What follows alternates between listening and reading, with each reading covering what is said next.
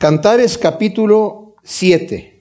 Hemos estado viendo en este tremendo libro de Cantares cómo el Señor nos ha estado hablando acerca de su amor, el amor por su iglesia. Como dije, este es un libro que se escribió por Salomón. Él hizo mil cinco cantos, pero como también expliqué, este es el que se llevó el Grammy, ¿verdad? Porque este es, eh, el cantar de los cantares significa el mejor de los cantos. El libro en sí no tiene un título, pero es el título que le han dado. Otras Biblias dicen el Cántico de Salomón. Pero se ha criticado mucho este libro en el sentido de que, pues es un libro especial. Como dije yo, los eh, rabinos no permitían a los varones leer este libro hasta los 30 años de edad. Las mujeres no leían la escritura. Entonces, porque supuestamente tiene cosas demasiado fuertes, con un lenguaje que se puede tomar un tanto erótico, ¿verdad? Y puede despertar las pasiones del hombre, pero pues igual, a los 30 años igual le despierta las pasiones si, se, si lo, se pone a verlo desde ese punto de vista. El libro no está escrito para eso, aunque algunos han dicho que es un manual de la sexualidad, en realidad no necesitamos un manual de la sexualidad en la escritura, ¿verdad? Y si fuese un manual de la sexualidad, pues Salomón eh, escribió muy mal manual de la sexualidad. No creo que se trata de eso. Pero sí es un manual que nos deja ver cómo debe de ser la relación entre el hombre y la mujer, no solamente en la noche de bodas, como algunos intérpretes todavía lo ven así, la relación del hombre y la mujer, pero en la noche de bodas. Yo no creo que fue la intención de Salomón y la intención del Espíritu Santo que Salomón estuviese relatando simplemente una relación que tuvo con una de sus reinas, ¿verdad? Tal vez la preferida, como aquí se ve, sino el Espíritu Santo tiene algo más profundo que decir. Y de hecho los rabinos lo han visto como una ilustración alegórica de trato de Yahvé con Israel, en donde la amada, que es la sulamita, viene a ser Israel y el amado viene a ser eh, Yahvé, ¿verdad?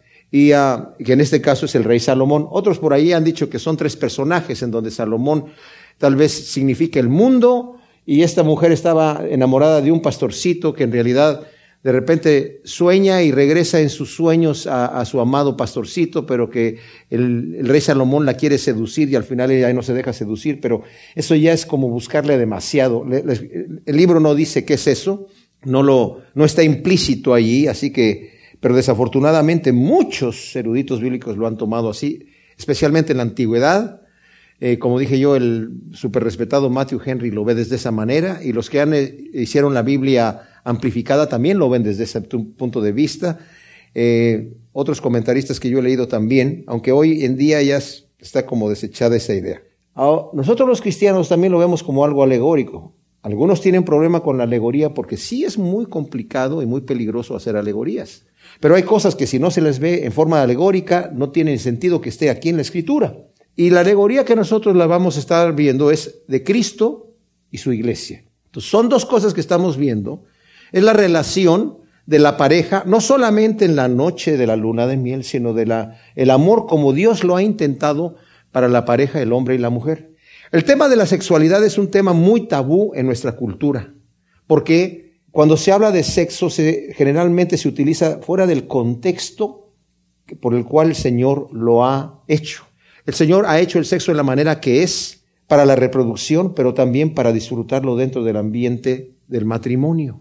Y en muchas culturas, yo me acuerdo mi abuelo así pensaba, que tuvo que haber pecado para haber tenido hijos. Yo pensaba lo mismo cuando me convertí. La relación sexual debe ser algo que es demasiado carnal, debe ser un pecado. Pero fue instruido obviamente por un misionero que me dijo, no, eso es, dentro del matrimonio es correcto. Dios lo hizo así. Y dice Hebreos, honroso es el matrimonio y el hecho sin mancilla. Pero a los fornicarios y a los adúlteros los juzgará el Señor. Entonces, cuando se saca fuera de ese contexto, es que está mal. Aquí obviamente está dentro del contexto del matrimonio y lo digo por esta razón, porque desafortunadamente es muy común, sobre todo hoy en día, ver relaciones matrimoniales destrozadas. Y al punto donde mucha gente dice, mi relación matrimonial no tiene ya remedio. Hay muchas mujeres que no quieren que ni siquiera les digan, o maridos, pero más en, el, pasa con la mujer, que ni siquiera quieren que les digan que su relación se puede componer. Yo no quiero saber nada de eso. A mí déjame así. Ya con este o con esta yo ya no quiero nada. Así que ya mejor me quedo como estoy y apechugo lo que viene, ¿verdad? sin darnos cuenta que la cosa puede funcionar y se puede arreglar y puede, bueno, Dios, esa es la intención del Señor, pero obviamente existen situaciones que no se pueden arreglar. Pero el caso que nosotros estamos viendo aquí es que todavía hay una oportunidad.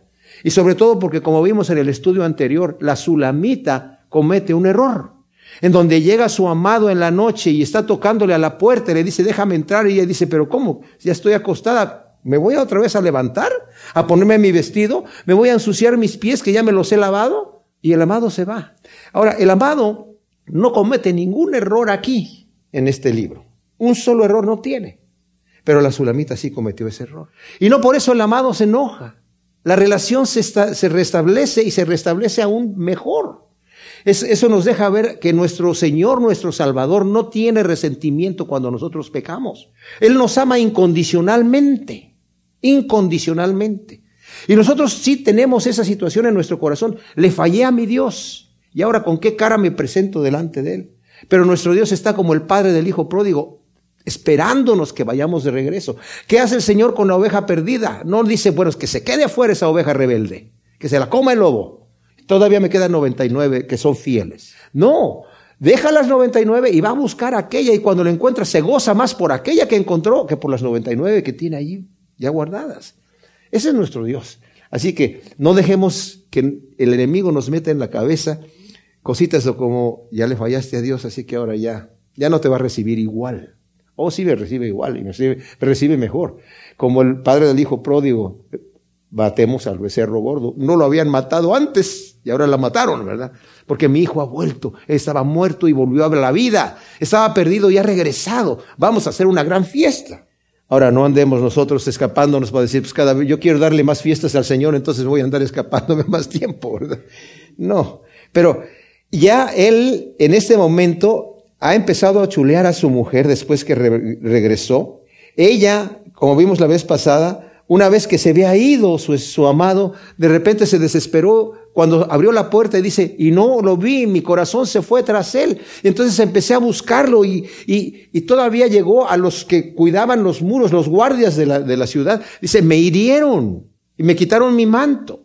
Pero a ella no le importó, ella estaba desesperada. Y le dice a las hijas de Jerusalén, que en este caso es el coro, las conjuro para que me ayuden a buscar a mi amado. Y si lo ven, me digan en dónde está. Y ellas le dicen, ¿y quién es tu amado que tanto vale? Que tanto te interesa? Y cuando ella empieza a describir a su amado, se acuerda en dónde lo puede encontrar. De manera que el coro mismo le pregunta a la sulamita, ¿dónde está tu amado? Ah, mi amado está en su huerto. Yo sé exactamente dónde está. Y es como nosotros con el Señor cuando fallamos, el Señor no se va. Sabemos en dónde encontrarlo. Sabemos que en el momento que nosotros nos arrepentimos y nos arrodillamos, Él no dice, bueno, pues ahora me dejaste, ahora me abandonaste, pues ahora te aguantas por lo menos un día. Mañana nos vemos. No, el Señor inmediatamente restablece la relación instantáneamente. Entonces, Él la chulea, ¿verdad? Empieza a decirle, qué, qué hermosa eres. Y esta es la tercera vez que el amado exalta la belleza de su amada. Vamos a leer desde el primer versículo del capítulo 7. Dice, cuán graciosos son tus pasos en sandalias, oh hija del príncipe.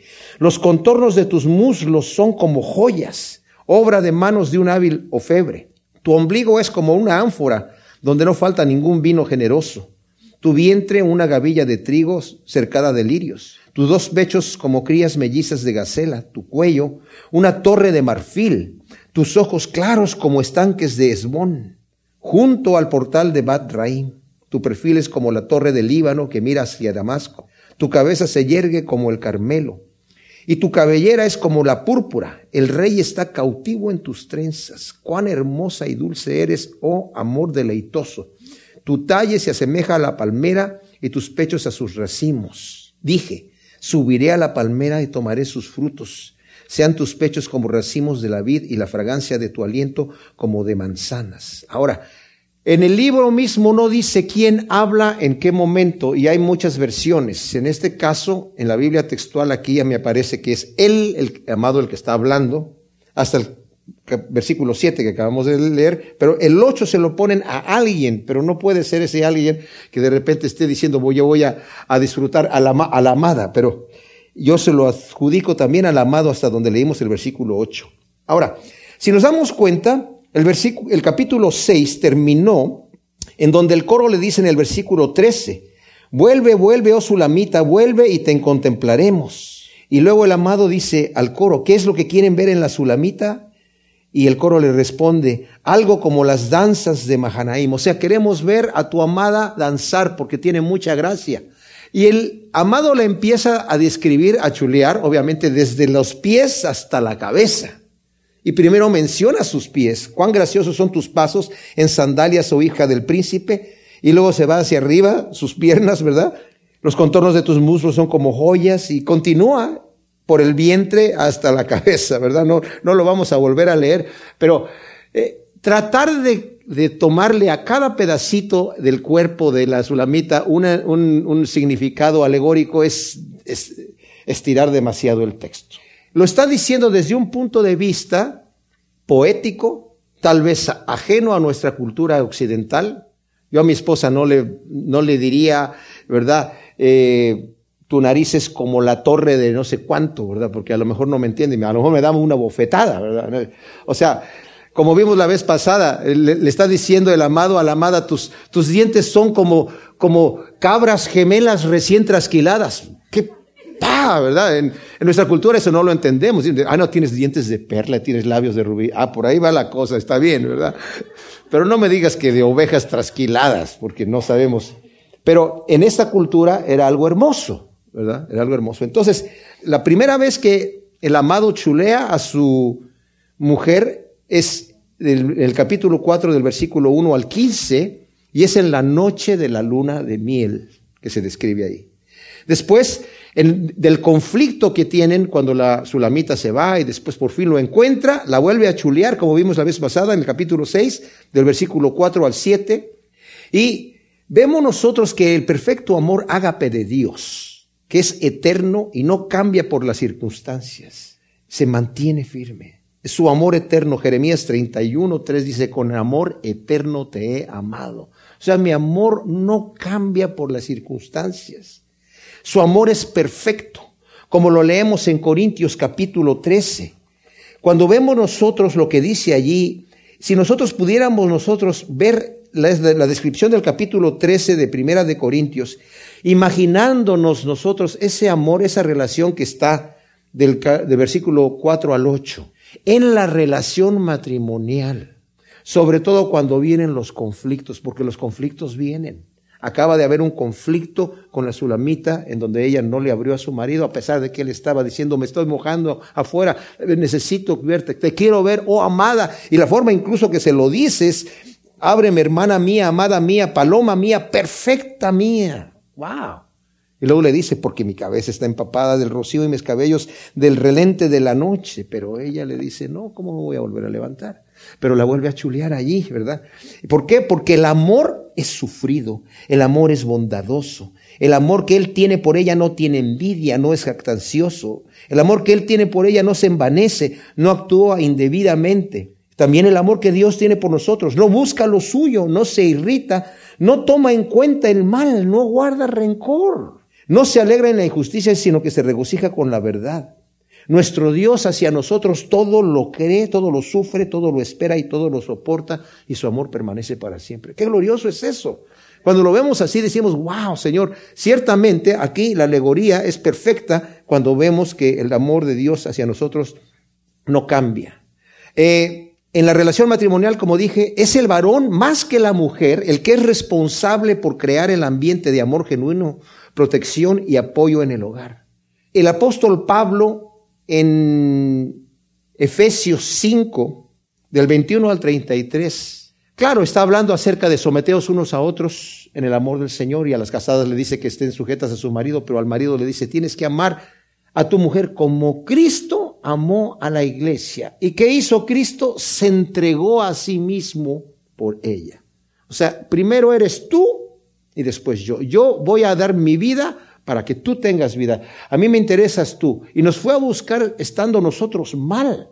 Nosotros que somos los varones en la casa, mis amados, somos responsables por crear ese ambiente. A veces tiene que ser la mujer la que toma el papel que nosotros no estamos haciendo. Y es la que tiene que encender las velitas y poner la cosita acá y, y claro, crear el ambiente. Y es lo que se, normalmente lo que se espera, que la mujer ponga esa cosa romántica, porque el hombre es muy macho, el hombre no se raja, ¿verdad? Y el hombre así, muy, muy, podemos llegar a ser muy brutos, ¿verdad? Pero si nosotros, no quiere decir que vamos a llegar el hombre a su casa, ay querida, linda, mira, ¿qué vamos a hacer? Ponemos las florecitas por acá, porque entonces ya nos reventamos para otro lado, ¿verdad? Pero sí, varonilmente, amar, cuidar a nuestras esposas, como dice Pedro, como un vaso más frágil. Tienes que darte cuenta que es más fina que tú. Tú eres más bruto, pero ella es más fina. Y ella es coheredera de la gracia de Dios y la tienes que tratar bien porque Dios te la ha dado para que la trates bien, para que tus oraciones no tengan estorbo. Tremenda cosa.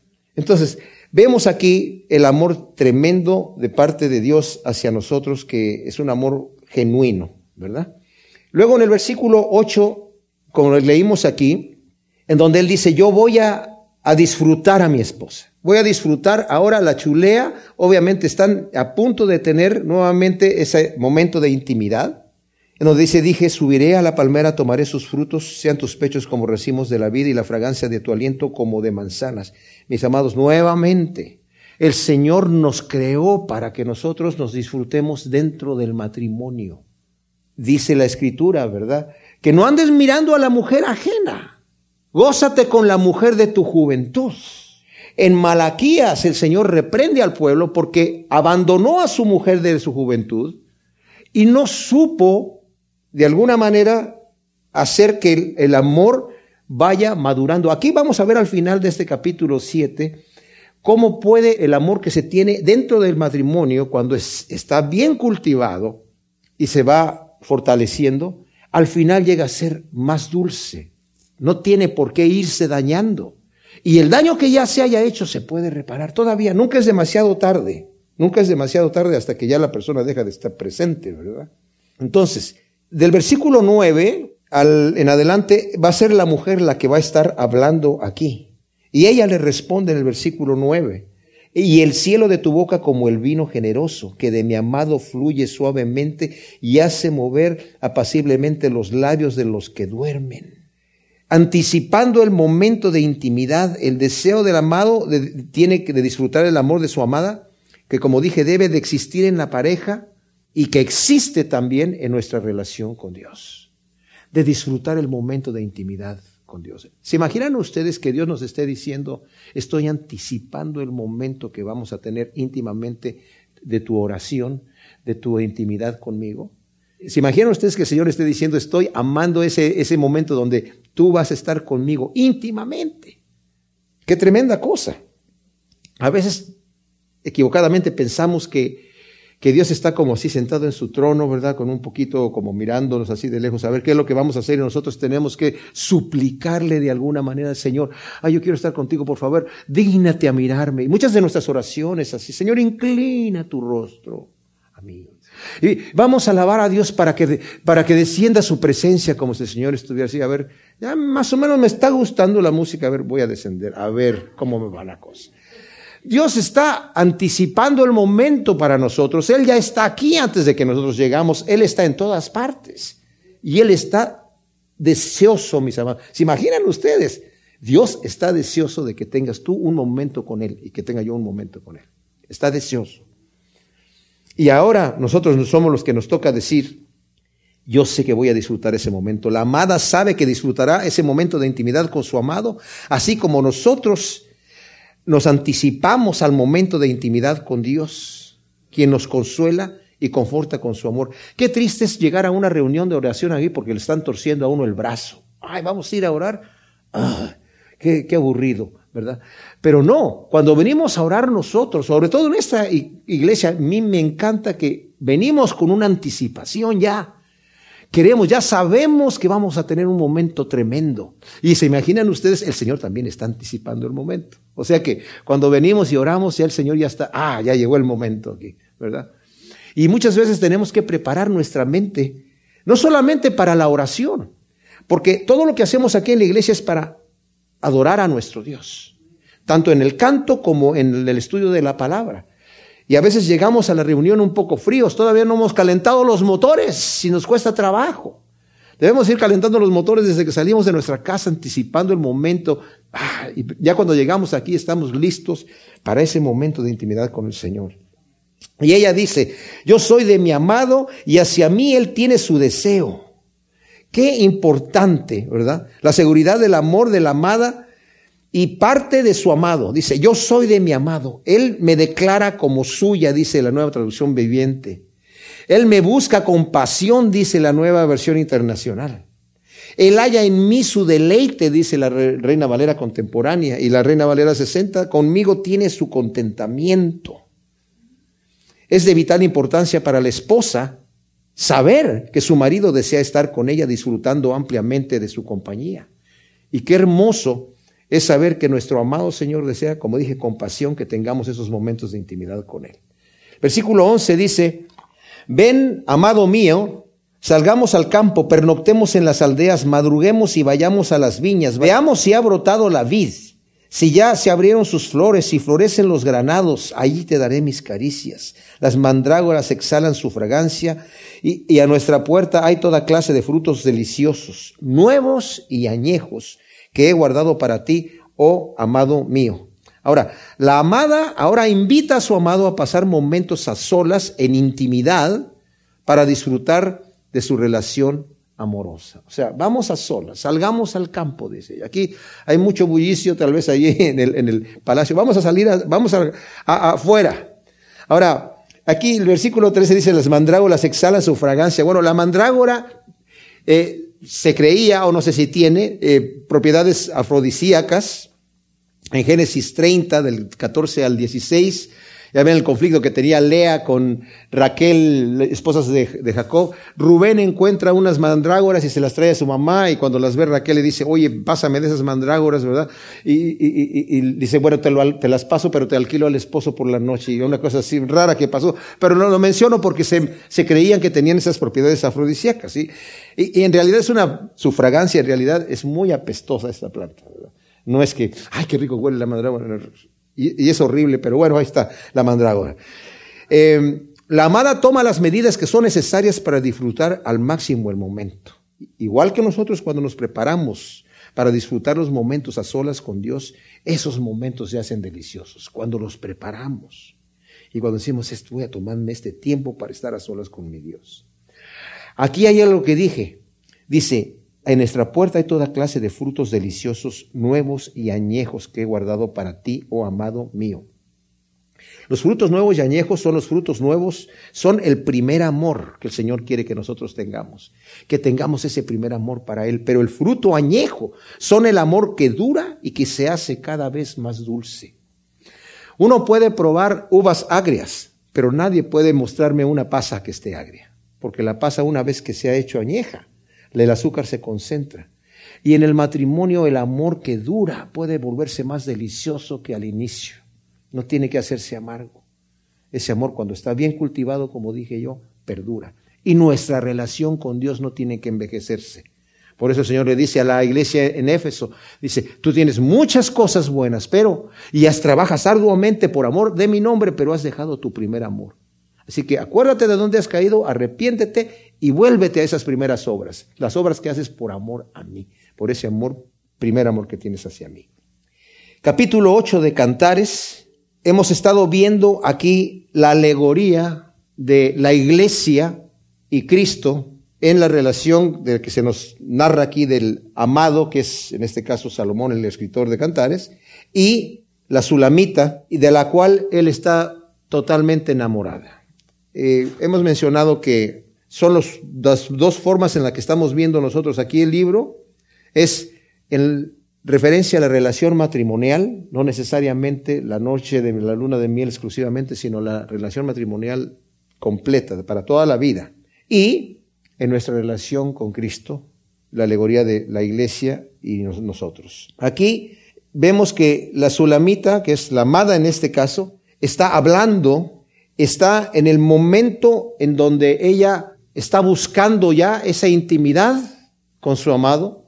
Y nosotros lo relacionamos no solamente en el matrimonio para buscar esos momentos de intimidad que son muy hermosos, no tiene que ser exclusivamente situación sexual, La intimidad tiene que ir más allá. Por eso les dijo, mis amados, que el tema del sexo se ha hecho tabú porque cuando se le quita a esa relación que Dios la ha diseñado para que sea una relación santa, cuando se le quita la apreciación por la persona, el amor genuino, el interés por el otro o por la otra, en este caso, la otra persona, y se convierte solamente en una relación física, que eso es lo que el mundo conoce, pierde todo su valor y se hace horrible. Por eso es que yo veo que en el diseño que Dios nos hizo a nosotros, los seres humanos, Él pudo haber hecho que los hombres se dieran en árboles y no tuviéramos que tener esa relación eh, sexual. Y nada más decir, bueno, pues este, yo quiero una compañera para que sea mi amiga y si no me gusta mi compañera me voy con otra compañera que sí me guste para que sea mi amiga y tener una vida así, pero el sexo ese no sé qué es eso, qué es eso, de qué se trata. Los se dan en árboles los hombres, ¿verdad? O nacen, qué sé yo, de otra manera. Pero el Señor puso un deseo fuerte en los animales y en el hombre, que es la relación sexual. Pero ese mismo deseo corrupto destruye de una manera impresionante. Y vemos cómo la corrupción de eso llega a niveles exorbitantes. O sea, es, sorprendente la forma en la que el hombre se puede corromper y que trae muchos problemas a nuestra naturaleza carnal.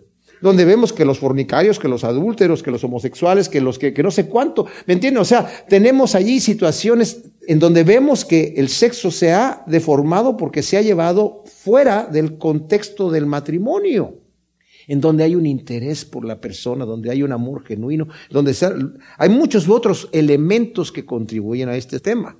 Entonces, cuando estamos viendo nosotros esta relación aquí, entre el hombre y la mujer descrita aquí en, en este libro de Cantares, lo transportamos a nuestra relación con el Señor, en donde también la relación con nosotros y Dios tiene que ser una relación profunda.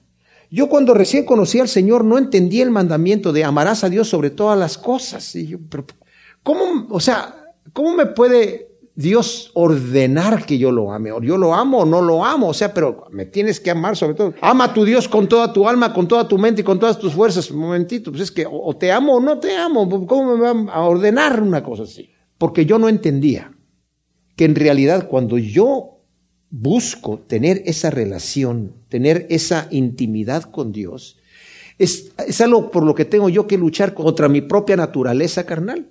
Entonces, porque yo por naturaleza soy egoísta. Para amar a Dios tengo que conocerlo. El que no conoce a Dios no lo puede amar.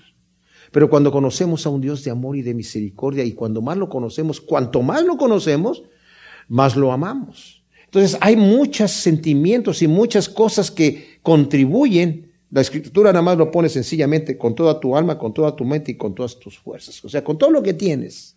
Es una relación real. Entonces, cuando yo tengo esa intimidad con Dios, lo busco, lo necesito, necesito amarlo, necesito estar con Él, lo busco con todo mi corazón y con toda la pasión que hay en mí. Entonces, eso es lo que nosotros vemos aquí en esta alegoría. Porque eh, ella está hablando aquí diciendo, de mi amado eh, surge, ¿verdad? Es como vino generoso que fluye suavemente. Yo soy de mi amado y, hacia mí tiene su deseo, él tiene pasión por mí. Ven, amado mío, dice que salgamos al campo a tener un momento a solas. Y cuando entramos en el capítulo 8, continúa ella hablando y ahora nos va a parecer algo raro lo que vamos a leer aquí. Porque dice, oh, si tú fueras como mi hermano, que mamó los pechos de mi propia madre, al hallarte afuera yo te besaría y nadie me despreciaría por ello. Te guiaría, te metería en la casa de mi madre, tú me enseñarías y yo te daría a beber vino aromatizado con el mosto de mis granadas. Su izquierda estaría bajo mi cabeza y su diestra me abrazaría. Yo cuando empecé a leer este capítulo dije yo, ay Dios mío, esta sulamita está feroz, está fuerte la cosa aquí, ¿verdad? ¿Cómo que si tú fueras mi hermano que mamó los pechos de mi propia madre, al hallarte afuera yo te besaría? Bueno, si entendemos la cultura, la amada quiere poder mostrar su amor y afecto en público sin avergonzarse. En aquella cultura se veía mal que la mujer besara a su marido en público, pero no se veía mal si besaba a su hermano en público. Entonces, ella solamente está diciendo, si tú fueras mi hermano, ¿verdad? Que para que yo pudiera tener la libertad de mostrar mi amor por ti, mi afecto hacia ti y poder besarte en público, que no me avergonzara, porque, ¿se imaginan ustedes?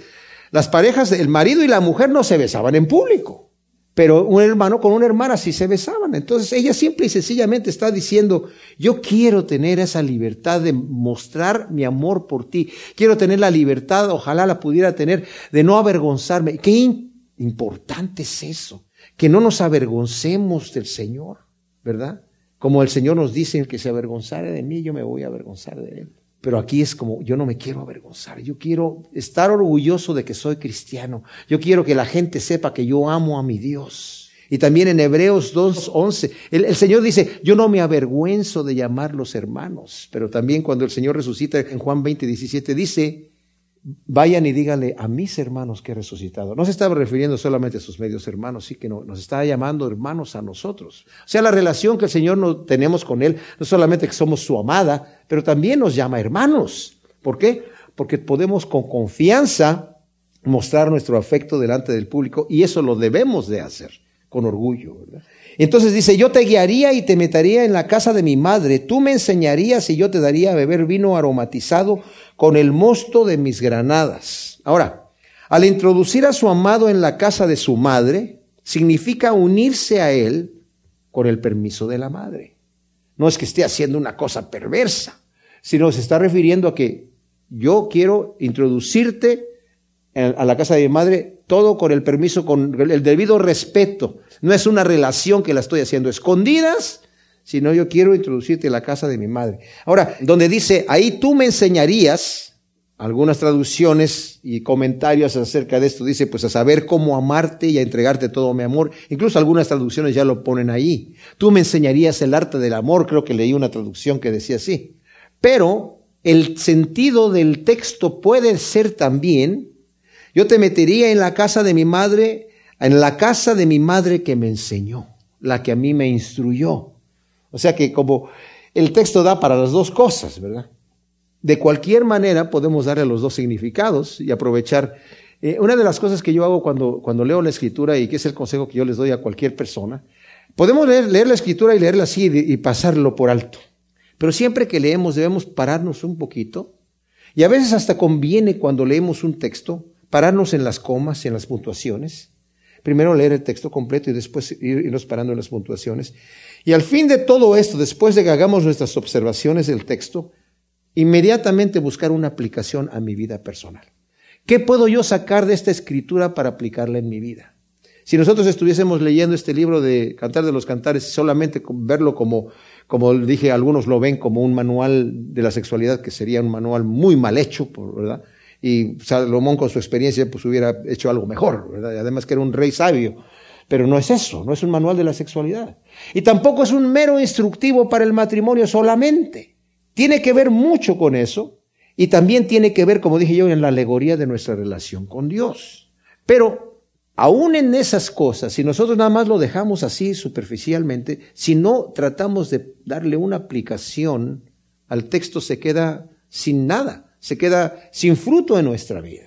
Entonces, por eso dije yo, a veces cuando uno lee una traducción, esa es la forma que se pudo haber traducido y se pudo haber traducido de esta otra manera. Y en estos libros poéticos, desde que estamos viendo el libro de Job hasta este libro que, son libros poéticos, la poesía hebrea es de muy, difícil de traducción, muchísimo. No solamente porque no entendemos la poesía, el arte de la poesía hebrea, sino porque puede significar muchas cosas, incluso a veces lo opuesto. Pero lo que el Señor nos da a nosotros es la capacidad de poder aplicar las dos versiones a nuestra vida.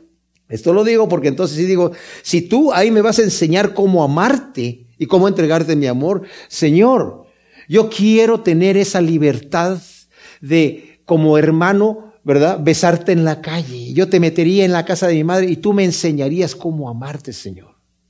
Pero también tú me enseñarías, Señor, tú me instruirías, ¿verdad?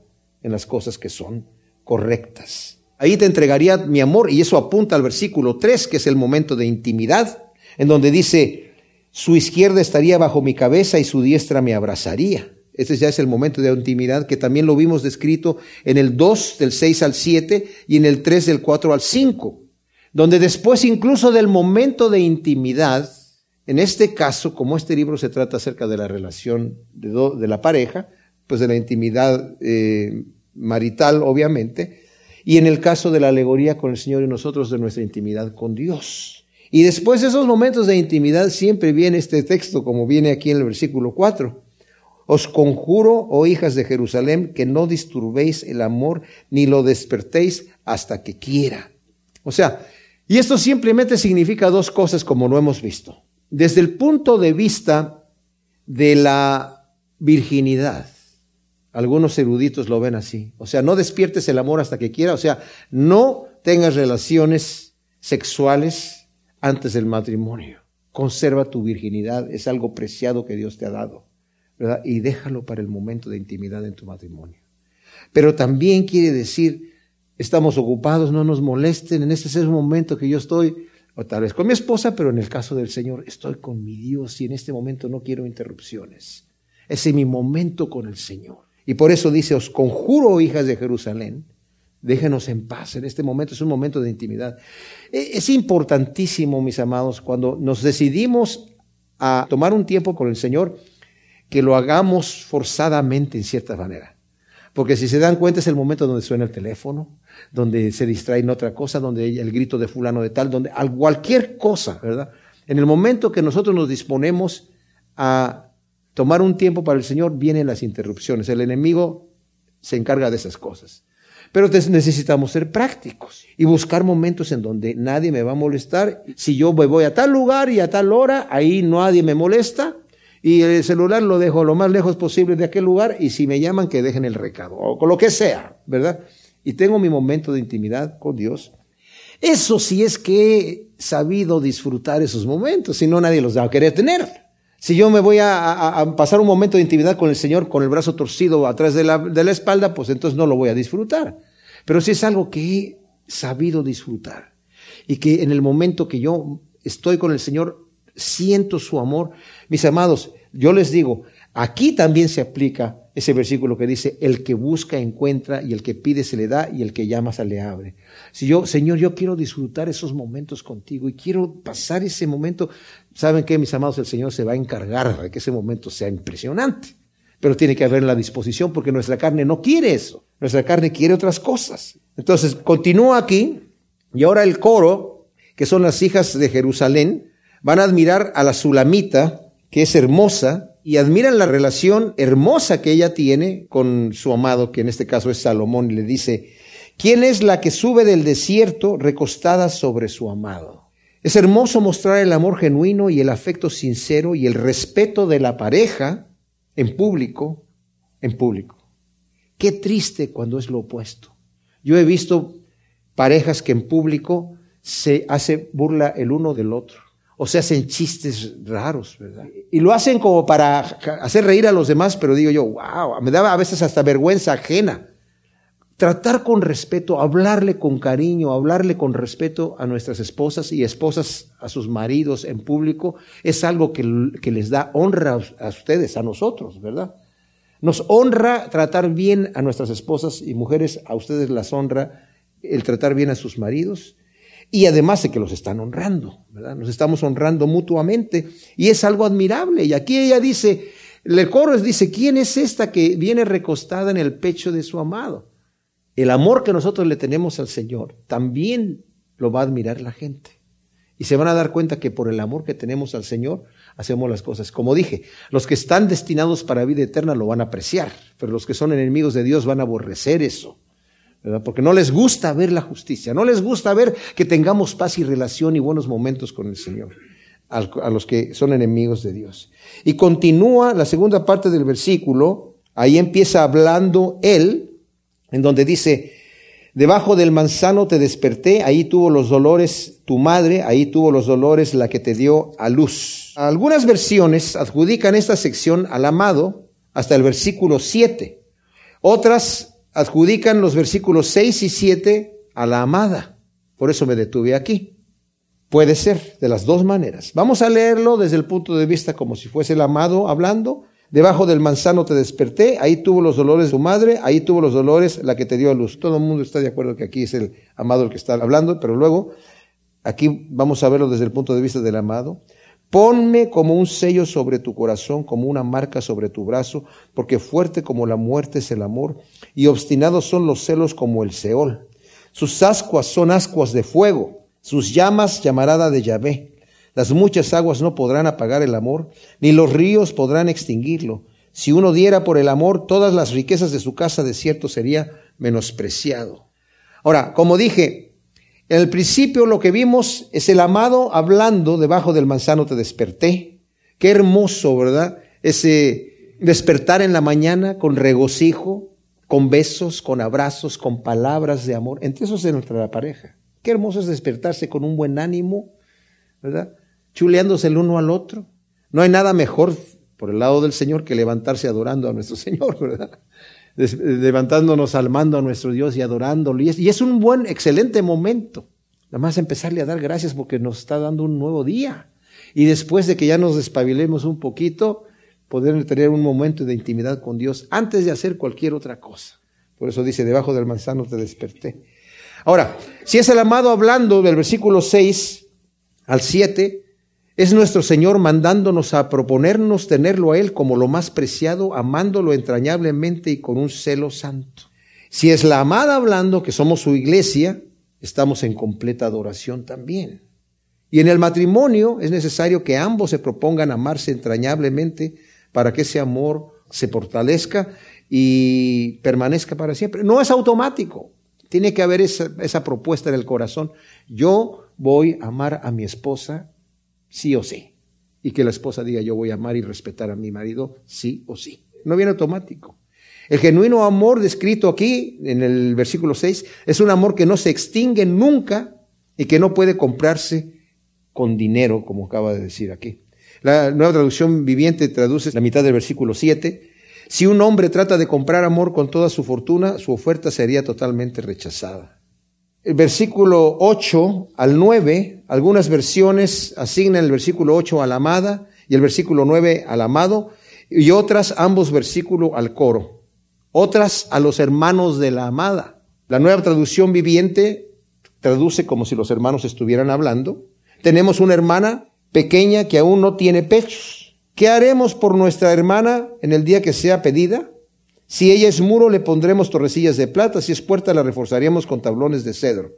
Ahora, la nueva traducción viviente dice, los hermanos dicen, tenemos una hermanita demasiado joven para tener pechos. ¿Qué haremos con nuestra hermana si alguien pide casarse con ella? Si es virgen como un muro, la protegeremos con una torre de plata. Pero si es promiscua como una puerta que gira, le trabaremos la puerta con una barra de cedro. Wow, los hermanos de la Sulamita, a pesar de que la obligaron a cuidar sus viñas y se portaron medio rudos con ella, el capítulo 1, versículo 6, y ella misma lo dice, cuidaron de ella para presentar la Virgen en el matrimonio. Nuestro Dios no solamente puso los medios para nuestro encuentro con Él, mis amados, sino que además nos ha hecho renacer de nuevo en Cristo Jesús por su gracia y poder. Por su gracia y poder mismo nos va a presentar puros y sin mancha delante de su presencia con gran alegría, como dice Judas versículos 24 y 25.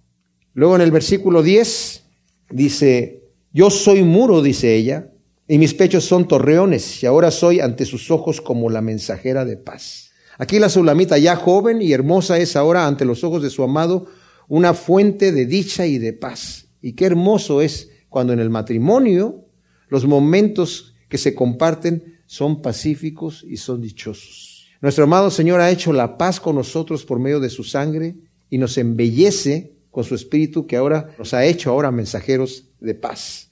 Salomón tuvo una viña en Baal Amón, arrendó la viña a los guardas que le traen por su fruto cada uno mil ciclos de plata. Mi viña que es mía está delante de mí. Tú, oh Salomón, tendrás los mil y los que guardan su fruto 200. Ahora, algunas versiones adjudican el versículo 11 al coro y el versículo 12 a Salomón, otras el 11 al coro y el 12 a la Sulamita, y otros ambos versículos a la Sulamita. La nueva traducción viviente la traduce así, Salomón tiene un viñedo en Baal Amón y lo renda a sus arrendantarios, cada uno de ellos paga mil monedas de plata por cosechar la fruta y ponen a la sulamita hablando aquí obviamente. Sin embargo, yo soy la dueña de mi viñedo y yo decido a quién dárselo. Y Salomón no tiene que pagar mil monedas de plata, pero yo daré doscientas monedas a quienes cuiden de sus vidas. Ahora, tal vez la referencia es a la entrega total, desinteresada y sin reserva de la sulamita a su amado. Y en el matrimonio es de vital importancia para que haya una excelente relación, saber dar antes de querer recibir. A veces queremos tomar, tomar, tomar. Y cuando tomamos el ejemplo que he dado yo es como, yo tomo este ladrillo, no, yo tomo otro y yo tomo otros, dos y luego yo tomo tres y al rato no queda nada. Pero cuando yo empiezo a poner, pongo otro y pongo dos y pongo tres, tenemos después un castillo. Yo, yo me entrego a mi mujer y mi mujer se entrega a mí. Y así sé cómo se construye, ¿verdad? Y en el ejemplo que Pablo nos da del amor de nuestro amado Señor por nosotros es que nos amó y se entregó a sí mismo por nosotros en ofrenda y sacrificio a Dios en olor fragante, según nos dice en Efesios 5, 2 y el 25 y Gálatas 1, 4 y 2, 20. Y para terminar dice en el versículo 13, oh tú que habitas en los huertos, los compañeros anhelan oír tu voz. Házmela oír, oh amado mío, apresúrate, y sé como la gacela o el cervatillo sobre los montes de los aromas. Algunas versiones, como dije yo, eh, ponen el versículo 13 en la boca del amado y el 14 en la amada, pero los otros lo ponen ambos en la, la boca de la amada. En cualquiera de los casos, los que amamos a Dios deseamos oír su voz y sabemos que nuestro Dios también desea oír la nuestra. O sea que es la voz de tu cónyuge placentera para ti o es como una gotera de agua. Claro, en, Proverbios 27.5 dice que la mujer que es rencillosa es como esa gotera de agua que está constante, pero también se aplica al hombre. ¿eh? Así que los hombres no digan así que mi mujer es rencillosa, es como la gotera de agua.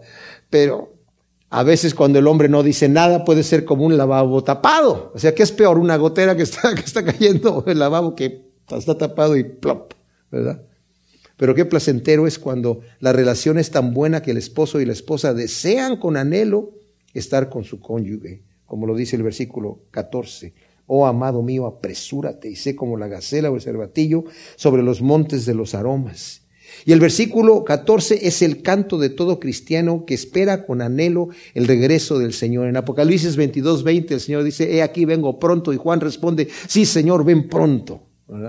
Y ese debe de ser nuestro anhelo de, de, ver a nuestro Señor, pero también, como dije en la relación matrimonial, de querer estar. A mí me gusta, yo no soy ejemplo para nada, pero les digo una cosa, y no es cursi, me gusta pasar tiempo con mi esposa, me gusta estar con ella y, lo disfruto. Cuando tengo la oportunidad de estar junto con ella, lo disfruto. Señor, te pedimos que tú pongas estas semillas en nuestro corazón en buena tierra y den su fruto al ciento por uno. Señor, te amamos en el nombre de Cristo. Amén.